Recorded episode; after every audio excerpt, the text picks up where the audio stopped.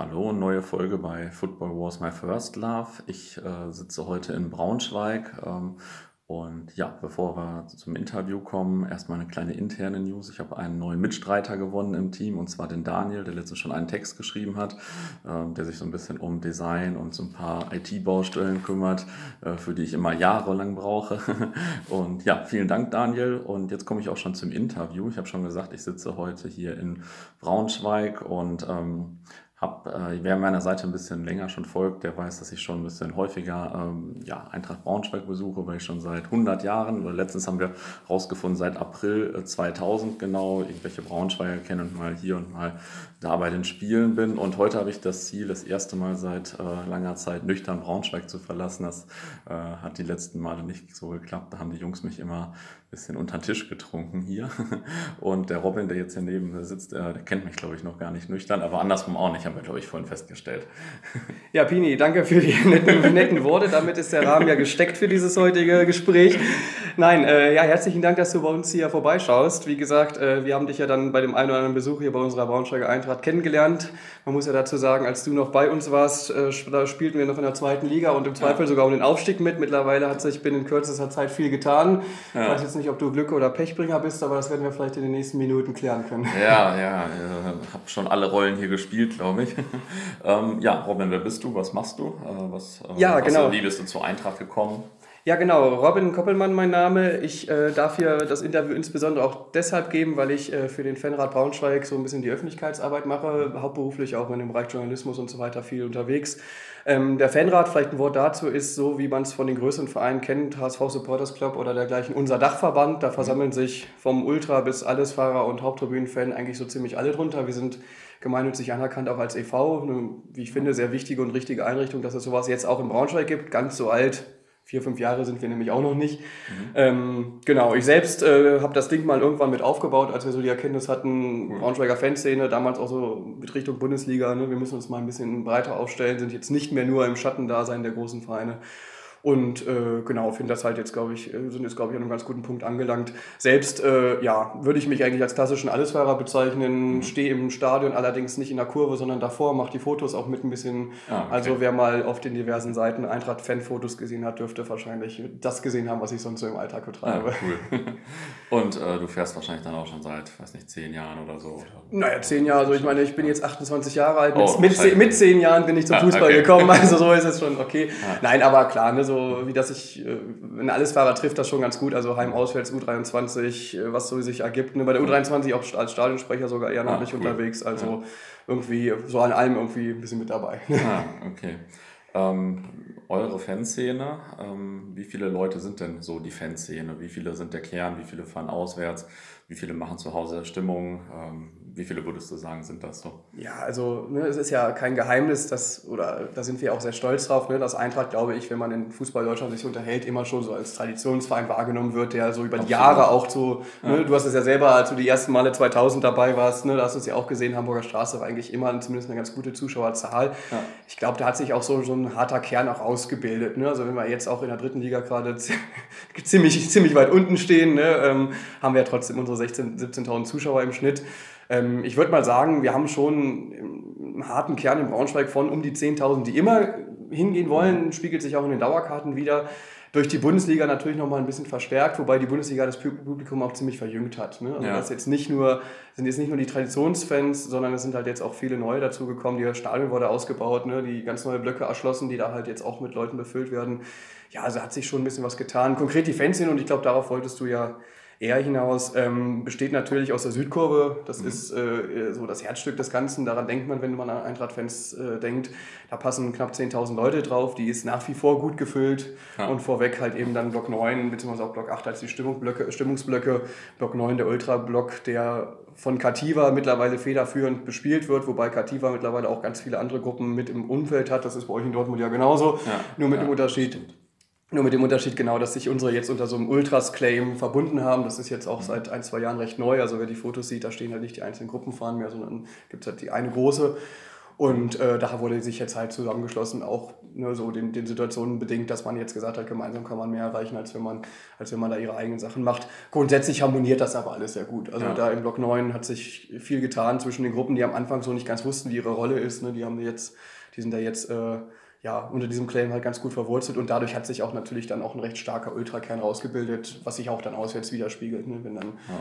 verhältnismäßig viele Ultras mitfahren, was früher vielleicht nicht so der Fall war, aber also die sind jetzt mittlerweile schon dann bei den meisten Spielen, gerade wenn es so in kleinere Orte geht, wo vielleicht 400, 500 Leute mitfahren, mhm. sind die dann schon ein ziemlich starker, starker Fund im Gästeblock. Und die Ultras sind dann eher äh, insgesamt so 200 Leute oder sind 400 Leute oder. Na, dann müsstest du jetzt die SKWs fragen, natürlich, was die da einordnen ja, würden. Nein, äh, nein äh, ja, also ich würde mal sagen, so auswärts kann man dann schon so von, von, von 100, 200 ausgehen, ne, die ja. da eigentlich immer gerne unterwegs sind, wenn es jetzt nicht montags äh, in Burghausen war oder ist. Ähm, nein, also es ist schon so ein, ich würde mal sagen, locker auch mit Blick auf die Heimspiele 200, 300 Leute im Umfeld, Dunstkreis. Ja. Wie gesagt, die Bundesliga, und das ist ja auch positiv, hat auch viele junge Leute zur Eintracht ja. gebracht. Die Eintracht in der Regionalliga vielleicht eher uncool fanden. Die werden jetzt natürlich entsprechend sozialisiert, wie sich das gehört. Nein, aber ist schon eine, eine, ich glaube, äh, ne, von, von mit eine sehr eine, eine Ultra-Szene, die, äh, die eine sehr wechselhafte Geschichte hinter sich hat, viele Hoch und Hochs und Tiefs hinter sich hat, die aber sich mittlerweile in ihrer Rolle gefunden hat und da glaube ich auch ganz gut arbeitet. Also das muss man sich nicht verstecken. Und durch die Bundesliga-Zeit kamen äh, viele neu und davon sind da so einige hängen geblieben oder alle hängen geblieben oder äh, halt so. Ja, genau, das werden wir jetzt ja sehen, wie wir uns jetzt in der dritten Liga noch weiter schlagen. Nein, also ähm, man hat schon gemerkt, wie gesagt, ne, auch durch den Umbau im Stadion, ja. dass dann halt auch ne, die Zuschauerzahlen konstant hoch geblieben sind. Also ja. wir waren immer, es war eigentlich schwer möglich, sogar an Tageskarten zu kommen. Ne? Ja. Lange Zeit. Das ist jetzt ein bisschen abgeflaut, aber ich sag mal so, den 15.000er Schnitt haben wir schon noch. Ähm, auch in der dritten Liga jetzt. Und, und der, wär, der war vor der Bundesliga, war das weniger. Genau, und das war eigentlich immer so, man hat da so mit elf immer gerechnet. Ne? So dritte okay. Liga waren immer so 10, 11, ne? was auch okay war. Ne? Jetzt sind es halt so 2.000, 3.000 mehr. Ähm, ja, wobei wir natürlich auch den Vorteil haben, klar, die, in der Region gäbe es noch unseren Freund VfL Wolfsburg, so, ja. aber die spielen ja, sagen wir mal, in ihren eigenen Dimensionen. Ansonsten sind zwischen Harz und Heideland ist Eintracht halt der traditionsverwurzelte Verein. Also ob du jetzt da in Gifhorn bist, ob du in Goslar bist, ob du in Peine bist oder, oder Helmstedt, ich nenne bewusst so quasi die Grenzgebiete, wo es dann Richtung Hannover oder Wolfsburg oder unten oder auch meinetwegen Hamburg oben dann ausschlagen könnte. Aber da ist Braunschweig halt seit Jahr und Tag das, das, das traditionelle ja. Ding. Und wenn du dich mit irgendwelchen äh, Onkel, dein Onkel, deine Tante, Schwiegereltern oder was unterhältst, ne, die sagen auch alle, ja, selbst wenn ich mich mit Fußball nicht auseinandersetze, bei Eintracht war ich irgendwann mal. Ja. Also das, in der Region ist der Verein extrem stark verwurzelt ja. ne, und das merkt man jetzt auch entsprechend in den Zahlen. Ne. Und äh, was unterscheidet euch so von anderen Fanszenen? Also, wie du vorhin schon richtig gesagt hast, ich habe das immer so als sehr oldschool wahrgenommen. Das fanden wir immer alle ziemlich cool, so weil in Dortmund war es ja schon ein bisschen anders. Fängt auch, also jetzt vor, ich weiß nicht, 2002, 2003 oder so, da war die Südtribüne sicherlich ganz anders als zum Beispiel eure Heimtribüne von den Leuten. Ich glaube, hier gab es vielleicht viel mehr so alte Kutten noch oder sie fielen mir mehr auf. Ähm, ja, ist das noch so? Nö, das, das, da, dein Eindruck war schon nicht täuschend. Also ähm, ich gebe vielleicht jedem, der mal in Braunschweig noch nicht war, aber gerne mal bei uns vorbeischauen mhm. möchte, mhm. den heißen Tipp, äh, mal vor dem Spiel über die Rheingoldstraße zu gehen. Das ist, das sagen wir im Volksmund immer so ein bisschen die Fanmeile, wobei das natürlich dann genau das Gegenteil dessen ist, was der normale ja. Bürger mit Fanmeile von der WM assoziiert. Es ist dann halt eher so eine, ja, so eine Spaßmeile, hat sich ist gewachsen aus der Situation ja. heraus. Da sind so viele 1-Euro-Bierläden, wie auch immer. Ne? Mhm. Die Huls haben da eine Kneipe, ne? so das ist schon so, ich sag mal wirklich bodenständigstes Fußballklientel. Cool. Wer da lang geht, ne, der wird auch, glaube ich, erleben oder wird das erleben, was, was wir jetzt gerade besprechen. Also wirklich Kuttenträger, die aus der Zeit gefallen sind, aber auch natürlich junge Studenten, die sich jetzt irgendwie mhm. da finden ne, und, und ganz klassische Eintracht-Fans. Ähm, wie gesagt, würde ich heiß empfehlen, im Zweifel natürlich nicht in Gästefan-Artikeln, weil das ist dann schon eher so der, der Heimbereich, aber ja. oder ein bisschen neuralgischer Punkt, aber es lohnt sich da mal vorbeizuschauen und auch gerne mal ein Woltersbier für einen Euro zu trinken. Also wie gesagt, günstiger wirst du es nicht kriegen als da. ich glaube, da hast du auch schon, ist ja auch schon rum, genau richtig. Ja, ja. Ähm, nein, siehst du, ah, du hast es ja auch überlebt. Nein, aber das ist schon ganz schön und ähm, das schon stimmt. Also klar, Oldschool ist mittlerweile auch so ein abgenutzter Begriff, aber ich sag mal, der Eintracht-Fan, das ist wirklich schon ziemlich klassisches Fußballpublikum. Also du hast halt sehr viele Menschen, wo wir unter der Woche, wo wir zum Spaß manchmal so sagen, was machen die eigentlich unter der Woche, wenn sie nicht zum Fußball gehen können, die wirklich den Verein auch irgendwie, für die das das Einzige im Größte im Leben ist. Ne? Wie mhm. gesagt, auch eigentlich ja eher sozial schwache gestellte Menschen, ja. für die aber wirklich dieser Verein auch extrem viel bedeutet. Und ähm, das ist wirklich schon ein sehr authentisches Publikum. Auf der anderen Seite natürlich aber auch dadurch, dass es halt, ne, ich habe es gesagt, der Monopolist zwischen mhm. Hals und Heide ist, ist es natürlich auch irgendwie schick, Eintracht-Fan zu sein. Also der mhm. Oberbürgermeister ist jetzt übrigens kein Witz, steht wirklich auch in der Kurve, in der mhm. Südkurve, ne, cool. der, auch wenn der ja. also, ne, die VIP-Karte hätte, viele Politiker machen das, egal welcher Partei, ne, das ist ja. einfach, das gehört sich da so, die, die kamen daher, die kannten das nie anders, bevor sie irgendwie mal wichtig geworden sind mhm. und ähm, das ist schon so, also es ist ein sehr, sehr homogener Verein und eine sehr homogene Fanszene, aber klar, was so eins sind so verschiedene Werte, ne, also schon dieses Traditionsding, mhm. schon dieses ja auch irgendwie ein gewisser Stolz, zum Teil Arroganz auf den eigenen Verein, so ehrlich ja. kann man ja sein. Ne? Und natürlich auch irgendwie so ein bisschen so dieses, ja, ähm, ja, irgendwie so dieses Hochziehen an den Traditionen, die wir so hatten. Meister 67 ist ja nun mit Verlaub, eine Meisterschaft ist schön, aber ist jetzt auch irgendwie lange her und nicht so, dass, ne, so, daran wird sich immer wieder hochgezogen, als wir jetzt das, das, das Jubiläum hatten, wurde große Choreo gemacht. Das, das leben die Leute, ne? die sind ja. halt extrem traditionsbewusst ja. und das ist ja auch gut so. Ne? Also ich meine, besser als nicht. Ja, ja, ja. Gibt es noch irgendwas, äh, was vielleicht ganz anders ist als bei anderen Fanszenen? Keine Ahnung, kein Vorsänger oder irgendwas, was noch. Uff, da stellt natürlich, also Vorsänger haben wir schon, wobei wir da sogar auch zwei haben. Also einen eher traditionellen, den Tilo, den kennt man ja aus dem einen oder anderen Fansein auch. Und dann natürlich der war schon ganz früher, als bei den ersten Spielen. Siehst du, genau, der gehörte ja. zum, zur Braunschweig Family. Das ist einer unserer ersten Fanclubs, die in den 80er mhm. Jahren mit sechs, sieben Leuten zu den Stuttgarter mhm. Kickers auswärts gefahren sind. Krass. Nein, klar. Ne? Und äh, ja, dann hast du natürlich halt die Ultras, die ihre eigene Geschichte auch noch so ein bisschen mit einbringen, mhm. wobei das auch weitgehend harmoniert. Ne? Also ja. Im Stadion gibt's, es ist jetzt nicht so, dass die gegeneinander ansingen würden oder sowas, das ist schon gut. Ja, was macht uns Besonderes? Ähm, ja, schwer zu sagen, eigentlich im Grunde ja schon das meiste so, so charakterisiert.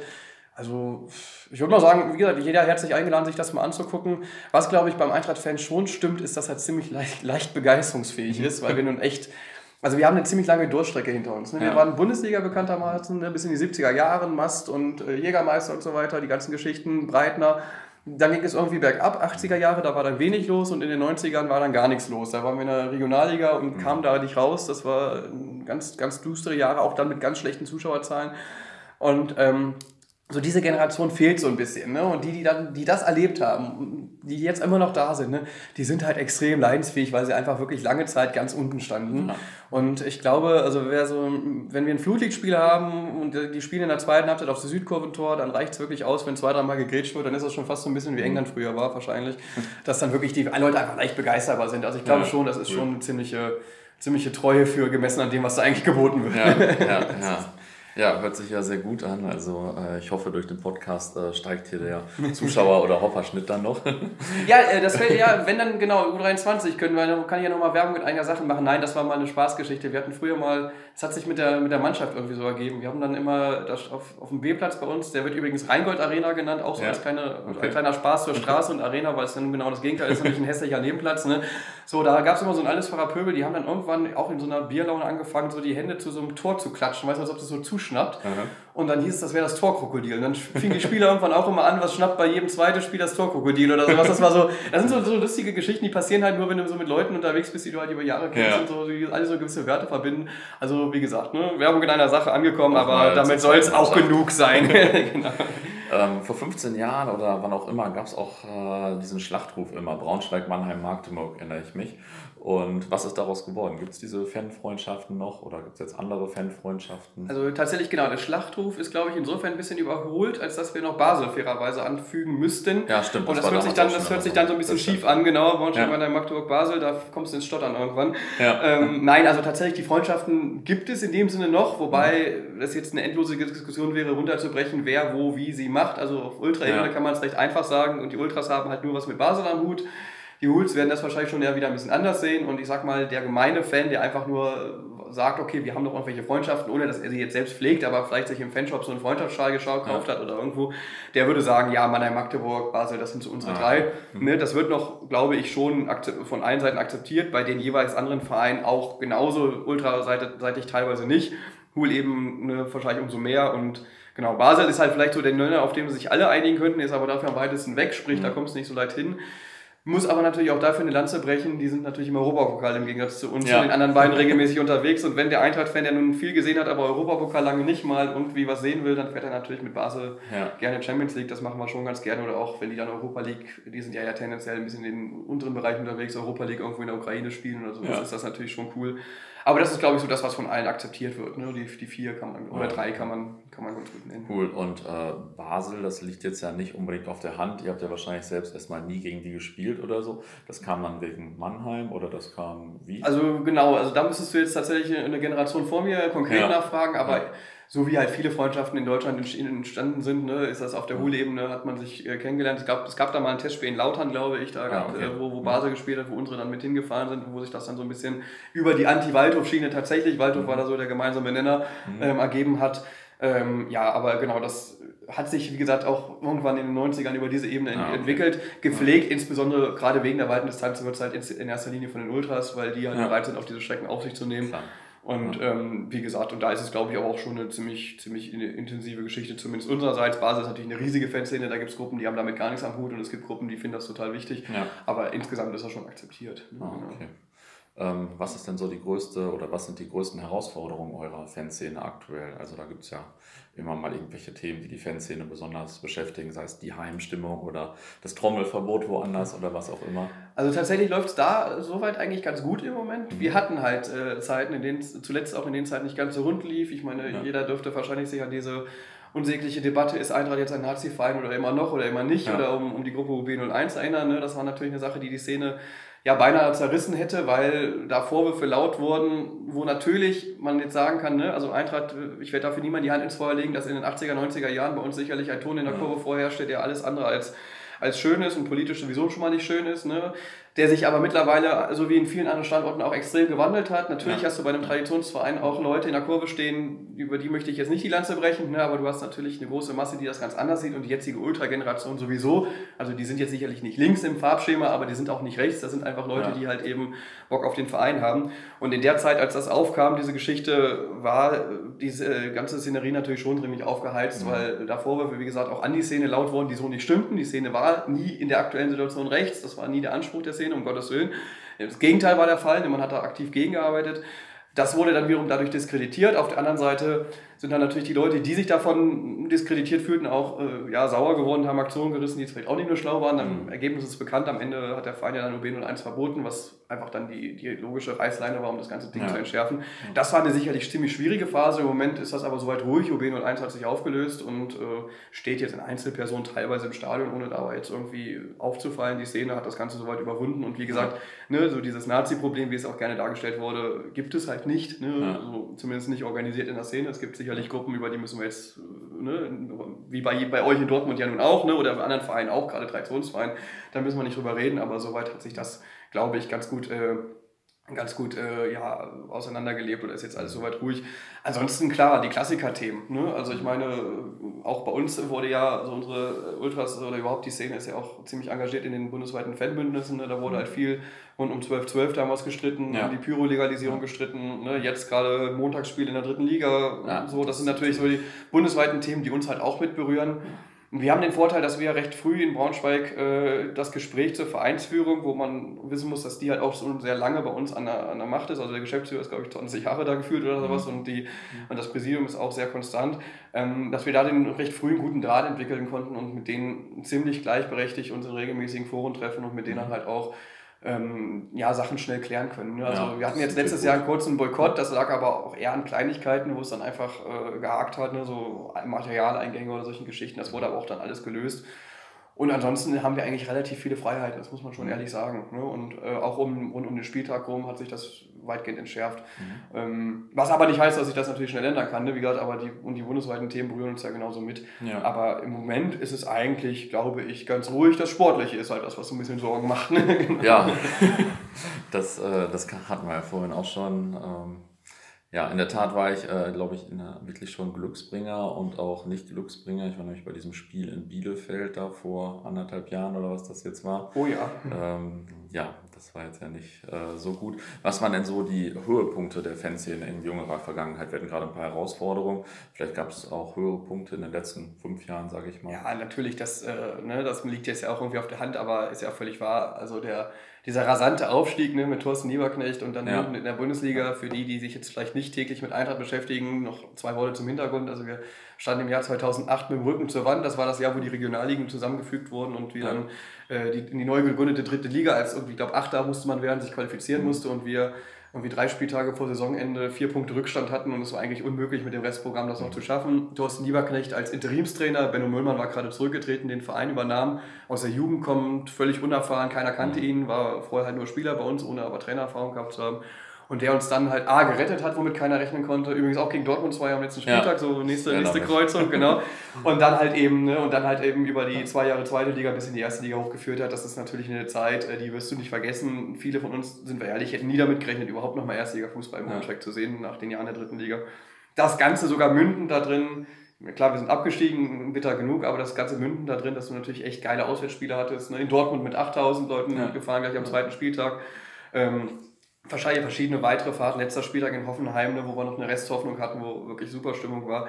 Und natürlich allen vorneweg äh, das Derby gegen Hannover auswärts zumindest 0-0 gespielt, damit nicht verloren, zu Hause 3-0 gewonnen, also quasi ja, Derby-Sieger auf dem Papier. gegen Wolfsburg übrigens eine ähnliche Konstellation, zu Hause unentschieden bei denen gewonnen. Nicht, dass das jetzt das Derby wäre, aber auch mhm. das nimmt man ja gerne mit. Ja. Also wenn man so will, ne, Regionsmeister oder sowas, regionaler Meister, also das, die, die Spiele und gerade das 3-0 zu Hause dann mit Bombenchoreo mit Bombenstimmung und dann ja. auch noch so ein Ergebnis gegen eine Mannschaft, die dir natürlich sportlich eigentlich überlegen ist, so ehrlich muss man ja sein. Das waren natürlich Sachen, die, ja. ne, die wirst du jetzt so kurzfristig nicht vergessen. Ne? Das ist ja. schon wahr. Ne? Also. Ja, cool.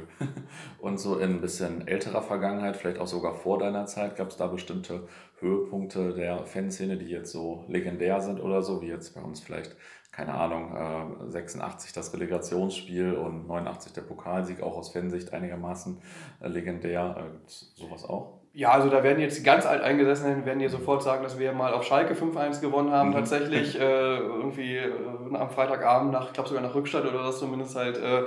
am, im Parkstadion 5-1 für einen Verein wie unseren, mhm. der nun da jetzt nicht unbedingt 5-1 gewinnt, war das wohl eine ziemlich geniale Geschichte. Klar, ja. da gab es auch noch Europapokaltouren, auch in ganz früher Zeit, ne, wo dann, als wir dann doch noch da gespielt haben, aber das waren ja dann auch wirklich schon in den 70er Jahre, da sind ja nur Ausgewählte mitgefahren. Ja. Ansonsten hatten wir halt wirklich diese Durststrecke halt auf den, auf den Dörfern. Und ich meine, ja, willst du das jetzt Höhepunkt nennen? Natürlich sportlich ist es das nicht, aber das sind so die Geschichten, von denen halt heute noch erzählt wird. Ne? Damals Hasetal, Herzlake, Heuersdorf, ne? so Orte, ja. wo du heute auf der, selbst auf der Karte lange gucken musst, Atlas Delmhorst, wobei die kommen ja zum Glück gerade wieder. Ne? Ja. So, das sind natürlich so Sachen, da, da zehren die Geschichten von. Ne? Und auch Wigat U23, als dann eine Zeit lang die Ultras massiv mitgefahren sind, ne? Mhm. wo dann teilweise mit, mit, mit Bussen auswärts gefahren in der Oberliga Niedersachsen, das sind natürlich schöne Geschichten. Ja. Aber das ist jetzt nicht so der Höhepunkt, wie du es jetzt mhm. wahrscheinlich meinst, sondern das sind so viele kleine Geschichten, die das Ganze so, so ein bisschen rund machen. Wie gesagt, ansonsten müsstest du hier noch jemand einladen, der zehn Jahre älter ist als ich. Oder noch zehn Jahre älter als ich, noch viel schlimmer. genau, ja, siehst du. ähm, da gibt es ja äh, so einen, einen Rivalen, den hast du vorhin schon erwähnt, Hannover. Also das ist ja euer Hauptrivale, wenn ich das richtig sehe, und jetzt nicht Wolfsburg oder so, hast du ja auch gesagt. Ähm, ja, wie war, war die Rivalität in den letzten Jahren? Hat sich das verändert? Wurde das irgendwie stärker oder weniger relevant? Oder kann man da irgendwas sagen im Vergleich zu vor zehn Jahren oder so? Naja, also das hat sich ja die gänzlich hat sich ja die Fußballkultur verändert. Also ich sag mal, so wie du es wahrscheinlich oder viele Hörer es auch noch kennen werden, so diese klassischen Wochenend-Ticketfahrten, an denen man sich zwangsläufig irgendwie in Minden immer mit irgendwelchen im ja. Zweifel sogar rivalisierenden Fanszenen über den Weg gelaufen ist. Mhm. Ne, das ist ja heute durch die Terminverlegung nur noch schwer möglich. Oder auch Amateurderbys hatten wir ja welche gegen Hannover. Das eine hat ja, glaube ich, auch recht gut Schlagzeilen gemacht, wo die Hannoveraner Amateure 2-0 bei uns gewonnen haben. Äh, die Spieler auf die schlaue Idee kamen vor, äh, vor dem Fanblock, wo halt nur Stankett vor war, kein Zaun, keine Polizei, gar nichts, da mhm. provokativ zu jubeln und dann halt ein paar rübergehüpft sind. Am Ende hieß es, ne, Eintracht-Fans verprügeln, äh, Hannover-Spieler. Ja. Ganz so war es jetzt nicht. Es gab halt Draufszenen, die sicherlich jetzt auch äh, ja, ne, die mediale, in den Medien schon gut genug angekommen sind, klar, ne, aber es war jetzt nicht so ganz so schlimm. Aber klar, solche Reibungspunkte, mhm. die gibt es ja heute in der Form nicht mehr, ne, weil ja. das ist ja gar nicht mehr in der Form möglich. Klar, die Derbys haben das Ganze jetzt nochmal so ein bisschen verstärkt. Mhm. Äh, ironischerweise muss man ja, geht bei uns immer so der Spruch um, Hannover kann Derby irgendwie nicht, mhm. weil äh, ja, die zwei zumindest jüngsten Spiele, wo es dann darum ging, äh, dass sie hier zu uns hätten fahren können oder umgekehrt, genau, sie hätten zu uns fahren können, war es halt so das letzte Mal, dass sie, also jetzt in der Bundesliga, äh, in der zweiten Liga noch, letztes, vorletzte mhm. Saison, da hatten die ja dann ihre Sperre, nee, hatten sie, genau andersrum, hatten sie keine Sperre, da war es dann so rum, dass die selber nicht konnten, weil es ja diese vermeintliche Drittortveranstaltung am Freitag vorher in Hildesheim hätte geben sollen, mhm. daraufhin ist dann die Szene nicht gefahren, mit Teile mhm. der Szene wurden ja dann auch von der Polizei weggehaftet, also da war dann Hannover nicht vor uns vor Ort, das Jahr davor, oder mal davor in der Bundesliga, auch jetzt in jüngster Vergangenheit, waren sie wieder nicht vor Ort, da aber aus berechtigten Gründen, weil da ja von Martin Kind so eine zentrale Anreise verfügt wurde. Mhm. Deswegen hatten wir immer so das Pech, wenn wir jetzt gegen sie gespielt haben, waren sie nicht da. aber, äh, oder zumindest nicht in großer, in großer Masse da. Aber klar, die Derbys haben das noch ein bisschen auch in den größeren Fokus gerückt. Und, und was halt schon stimmt, ich glaube, Spiegel Online hat ja sogar mal geschrieben, ist das irgendwie so, dass das das hasserfüllteste Derby, wie auch immer in ganz Deutschland, einfach weil es halt das auch so selten gibt Soweit weiß ich nicht, kann man schlecht selber beurteilen, würde ich nicht ja. gehen, aber was schon stimmt, es ist halt eine, es ist halt nicht nur eine Vereinsrivalität, es ist auch in gewisser Weise eine Städterivalität. Ne? Ja. Also wenn du dich mit Leuten unterhältst, ne, egal ob das jetzt hier Politiker sind, die sagen, ach ja, die aus Hannover, ne, die Landeshauptstadt, ne, die berücksichtigen uns wieder nicht mit Mitteln, ne? ob das jetzt Freunde sind, die sagen, oh, Hannover ist auch diese langweilige Stadt oder umgekehrt. Bei den Hannoveranern wird wahrscheinlich gleiches umgekehrt ja. über Braunschweig sagen. Also das ist so, ohne dass man das gleich ins Extreme fahren muss. Und es gibt ja nun brechiterweise immer diese Schiene, ist das jetzt, ab, ab wann wird es halt zu krass, ne? Aber ich sag mal, das Kokettieren mit der Rivalität mit Hannover ist halt in der Stadtgesellschaft durchaus auch, ja, gehört im weitesten Sinne zum guten Ton. Ne? Ja. Ne? Und deswegen ist das, und im Fußball potenziert sich das natürlich nochmal. Und ja, deswegen glaube ich, ist das schon eine echt recht besondere Rivalität. Ne? Und äh, ja, klar, ne, durch die Derby ist jetzt ein bisschen größer geworden, aber jetzt äh, müssen wir sehen, dass wir nächstes Jahr nicht gegen deren zweite spielen. Das wäre, glaube ich, schlimm genug. ja, ja, das stimmt. Ähm, jetzt noch ein kurzer Ausblick vielleicht zum Abschluss in die, äh, ja, ich nenne es mal noch neue Saison, in die aktuelle Saison. Hast du da bestimmte Sachen, auf die du dich freust, bestimmte Auswärtsspiele oder bestimmte Gästefans bei euch? Ich stehe in der unglücklichen Situation, glücklich unglücklichen Situation, dass ich in der dritten Liga leider alle Stadien schon gesehen habe. Mhm. Also die, die mir noch fehlten, halt mal so in den Wissen, nach Groß Asbach, da wirst du mit Eintracht nie wieder hinkommen und dann ja. natürlich trotzdem mal da hingefahren und jetzt äh, beißt du dich halt sonst wohin. Nein, also deswegen kann ich mich ehrlich gesagt auf kein Spiel so richtig freuen. Wobei, nein, also Spaß beiseite, so Fahrten nach Meppen wieder, da sind wir wieder bei den alten Geschichten, ja. gegen die haben wir jetzt Jahre cool. nicht mehr auswärts gespielt, ne, ist cool, ne. Die eine oder andere exotische Fahrt hier so auf die Dörfer wird mir jetzt vielleicht ein bisschen wehtun, aber ist für den normalen Fan sicherlich auch mal was anderes. Am Ende steht aber trotzdem, dass wir in einer Liga spielen, in die wir reingeschlittert sind auf eine Art und Weise, die einen echt ankotzen kann, weil der Abstieg war halt ja. das Unnötigste überhaupt. Sportlich verdient, darüber müssen wir nicht reden, ne? aber so die Art und Weise, wie wir da hingeschlittert sind in die dritte Liga, hätte, glaube ich, keiner für möglich gehalten und deswegen ist es ein schlechtes Grundgefühl bei der ganzen Geschichte. Nichtsdestotrotz muss, es, also muss das Ziel dieses Jahr heißen, dass wir auf jeden Fall nicht absteigen, gucken, was sonst wie dann in der Liga noch möglich mhm. ist, eben weil der Start jetzt so missglückt war. Ne? Ja. Und dann mal schauen, wie es weitergeht, weil klar, ne, der Anspruch auch im ganzen Vereinsumfeld ist mittlerweile ein anderer geworden, der Verein hat sich vergrößert. Und das soll nach Möglichkeit auch so, so bleiben, damit halt auch das ganze, der ganze Erfolg der letzten Jahre mit Lieberknecht halt nicht äh, so schnell verloren geht. Ja. Deswegen, ich, ich schaue mit so einem lachenden und weinenden Auge auf die Saison. Ne? Ähm, mal schauen, was so geht. Worst Case wäre wirklich, wenn wir halt ganz durchgereicht werden. Ich hoffe mal, dass es dazu nicht kommt. Aber ansonsten, Pini, du bist immer auch dann für wenn dir noch ein Ground in der dritten Liga fehlt, darfst du gerne dich anmelden, dann nehmen wir dich ja gerne mit nach Groß Ja, ich habe so. hab vorher schon nachgeguckt, ich glaube noch drei oder vier fehlen. Ja, siehst du, dann äh, also, kriegen wir da sicherlich äh, was ja, hin. Ja, ja. Und, auch, und wir sind ja auch wieder im Verbandspokal, genau, die, den Tag der Amateure müsste man sich ja langsam wieder blocken, das sind ja auch so schlimme Termine. Ne? Ja. Also das, äh, nein, wir schauen mal, aber wie gesagt, äh, ich glaube, die Eintracht wird noch von sich hören lassen. Okay, cool, dann vielen Dank für das Interview. Danke dir.